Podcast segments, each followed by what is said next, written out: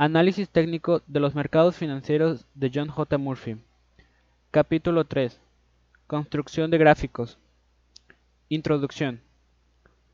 Este capítulo va dirigido fundamentalmente a aquellos lectores que no están familiarizados con la construcción de un gráfico de barras. Comenzaremos por ver los distintos tipos de gráficos existentes y luego volcaremos nuestra atención en el gráfico usado más comúnmente, el gráfico de barras diario. Veremos cómo se refleja y se interpreta la información sobre precios en el gráfico. Además del precio, también se incluyen volumen e interés abierto. Veremos luego las otras variaciones del gráfico de barras, incluyéndolos los gráficos semanales y mensuales de más largo alcance. Una vez que hayamos completado todo esto, estaremos en condiciones de empezar a ver algunas de las herramientas analíticas aplicadas a ese gráfico en el siguiente capítulo. Los lectores que estén familiarizados con los gráficos en sí, tal vez encontrarán este capítulo demasiado básico, por lo que deben sentirse libres de avanzar hasta el siguiente. Tipos de gráficos disponibles. El gráfico de barras diarios se ha reconocido como el tipo de gráfico más utilizado para el análisis técnico. Sin embargo, también hay otros tipos de gráficos que son utilizados por los técnicos, como los gráficos de líneas, los de puntos y figuras y más recientemente los gráficos de velas.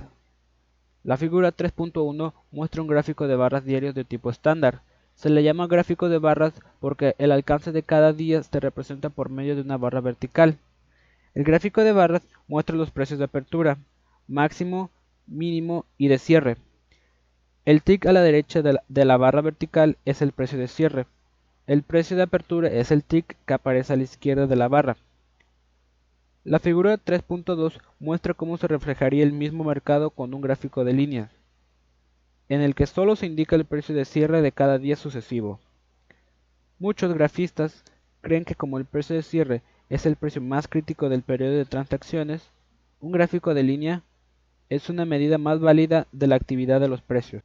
En la figura 3.3 aparece un tercer tipo de gráfico, el de puntos y figuras, que muestra los mismos movimientos del mercado pero en un formato más comprimido. Fijémonos en las columnas alternas de X y de O. Las columnas de X muestran precios al alza y las columnas de O precios a la baja. Las señales de compra y vender son más precisas y más fáciles de ver en un gráfico de puntos y figuras que en uno de barras. Este tipo de gráficos también tiene mucha más flexibilidad. En el capítulo 11 cubre todo lo relacionado con los gráficos de puntos y figuras. Gráficos de velas. Los gráficos de velas son la versión japonesa de los gráficos de barras, y en los últimos años se han visto favorecidos por muchos chartistas occidentales. Las velas japonesas registran los mismos cuatro precios que las barras tradicionales, es decir, la apertura, el cierre, el máximo y el mínimo, pero la presentación visual difiere bastante. En el gráfico de velas, una línea delgada muestra el alcance que ha tenido un precio en el día, desde el máximo hasta el mínimo. Una parte más ancha de la barra mide la distancia entre la apertura y el cierre. Si el cierre es más alto que la apertura, el cuerpo real o verdadero es blanco, si el cierre es más bajo que el precio de apertura, el cuerpo verdadero es negro. La clave de los gráficos de vela está en la relación entre la apertura y el cierre. Tal vez a raíz de la creciente popularidad de los gráficos de velas, los chartistas occidentales prestan actualmente más atención al tick de apertura en sus gráficos de barras. Con un gráfico de velas se puede exactamente lo mismo que con un, uno de barras. En otras palabras, Todas las herramientas técnicas e indicadores que mostraremos para los gráficos de barras serán válidos también para los gráficos de velas.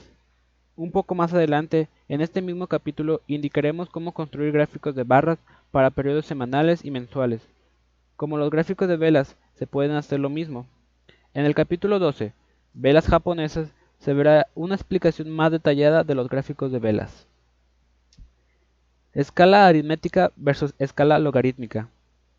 Los gráficos se pueden conveccionar usando escalas de precios aritméticas o logarítmicas, pero algunos tipos de análisis, especialmente para las tendencias de muy largo alcance, puede resultar ventajoso usar los gráficos logarítmicos.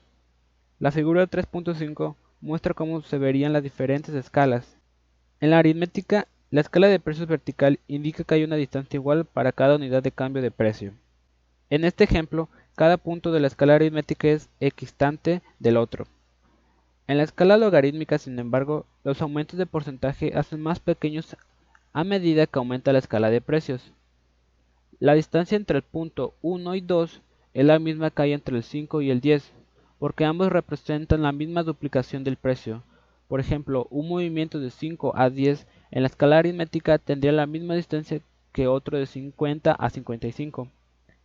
Aunque el precio indica que el precio se duplica y el último solo representa un incremento del precio del 10%, los precios que se representan en escalas de ratios o logarítmicas muestran distancias iguales para movimientos porcentuales similares.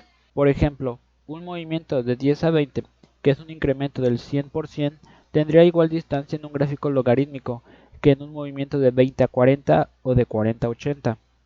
Muchos servicios gráficos de los mercados bursátiles utilizan gráficos logarítmicos, mientras que los de futuros recurren a los gráficos aritméticos. Los programas informáticos para la convención de gráficos permiten los dos tipos de escalas según se ve en la figura 3.6. Construcción de gráficos de barras diario. La construcción del gráfico de barras diario es extremadamente sencilla. El gráfico de barras es al mismo tiempo un gráfico de precios y de tiempos. El eje vertical muestra una escala que representa el precio del contrato. El eje horizontal registra el, paso del tiempo. Las fechas se indican en la parte inferior del gráfico y todo lo que el usuario tiene que hacer es dibujar una barra vertical en el día apropiado, desde el precio máximo del día hasta el mínimo de ese día, y hacer una pequeña marca horizontal a la derecha de la barra para identificar el precio del cierre del día. El motivo por el que se coloca la pequeña marca o tick a la derecha de la barra es distinguirlo del precio de apertura que los chartistas colocan a la izquierda de la barra. Una vez registrada la actividad de ese día, el usuario se traslada un día a la derecha para registrar los movimientos del día siguiente. La mayoría de los servicios de gráficos usa semanas de 5 días y los fines de semana no aparecen en el gráfico. Cuando una bolsa de contratación está cerrada durante la semana de contrataciones, el día de cierre queda como un espacio en blanco. Las barras en la parte inferior del gráfico miden el volumen. Volumen. Hay otro elemento importante de información que debe incluirse en el gráfico de barras. Es el volumen. El volumen representa la suma total de operaciones de un mercado en un determinado día. Es la cantidad total de contratos de futuros contratados durante el día o el número de acciones comunes que cambian de mano en un día concreto en el mercado de valores. El volumen se registra por medio de barras verticales en la parte inferior del gráfico, debajo de la barra de precios de ese día. Una barra de volumen más alta significa que el volumen de ese día fue mayor y una barra más pequeña indica un volumen menor.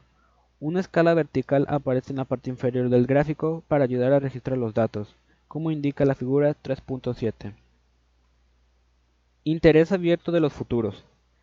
El interés abierto es la cantidad de contratos de futuros en circulación en poder de los operadores bursátiles al final del día, pero en posiciones largas o cortos no el total de ambas. Debemos recordar que, debido a que estamos hablando de contratos de futuros, por cada posición larga debe también haber una corta, o sea que solo tenemos que saber los totales de una de las partes. El interés abierto se registra en el gráfico por medio de una línea continua a lo largo de la parte inferior, generalmente por encima del volumen pero por debajo del precio. Volumen total versus volumen individual y cantidad de interés abierto en los futuros.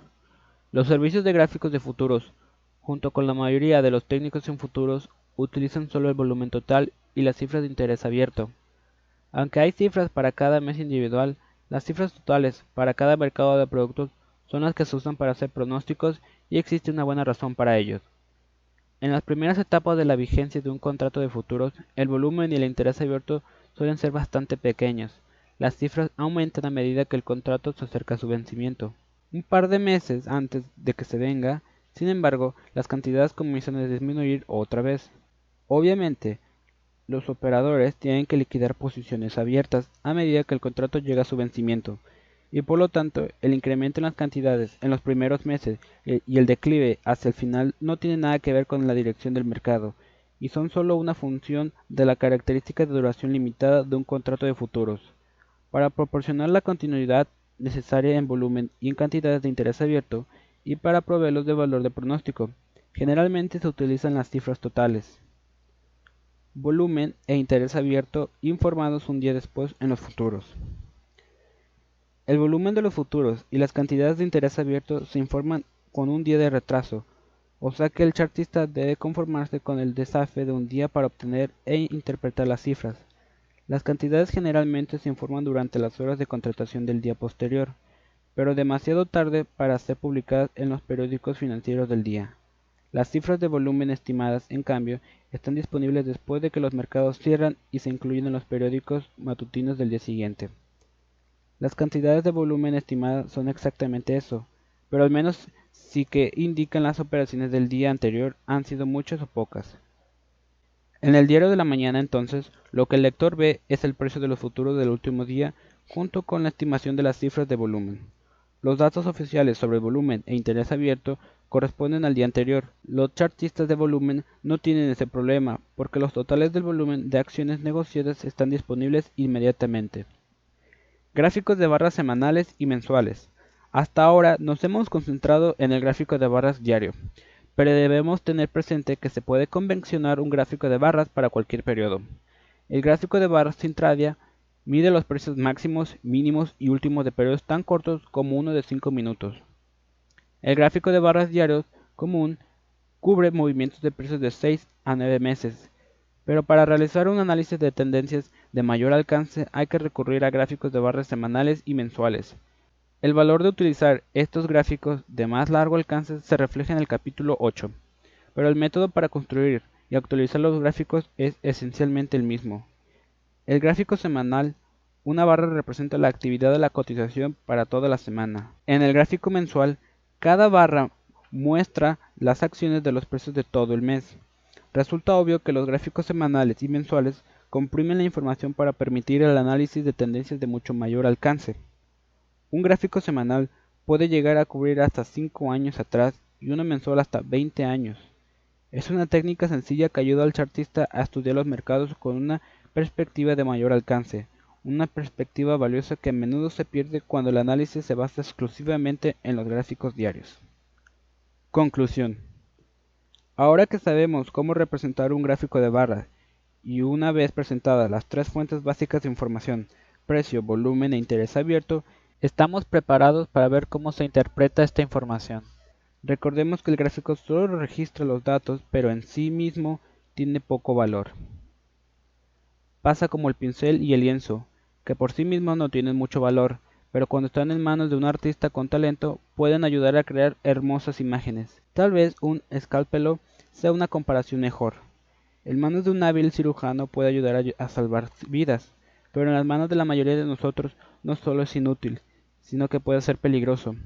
Un gráfico puede ser una herramienta extremadamente útil en el arte de hacer pronósticos de mercado cuando se han entendido las reglas. Empecemos el proceso. En el siguiente capítulo veremos algunos de los conceptos básicos de tendencias y lo que yo considero son los elementos fundamentales que permiten realizar el análisis de gráficos.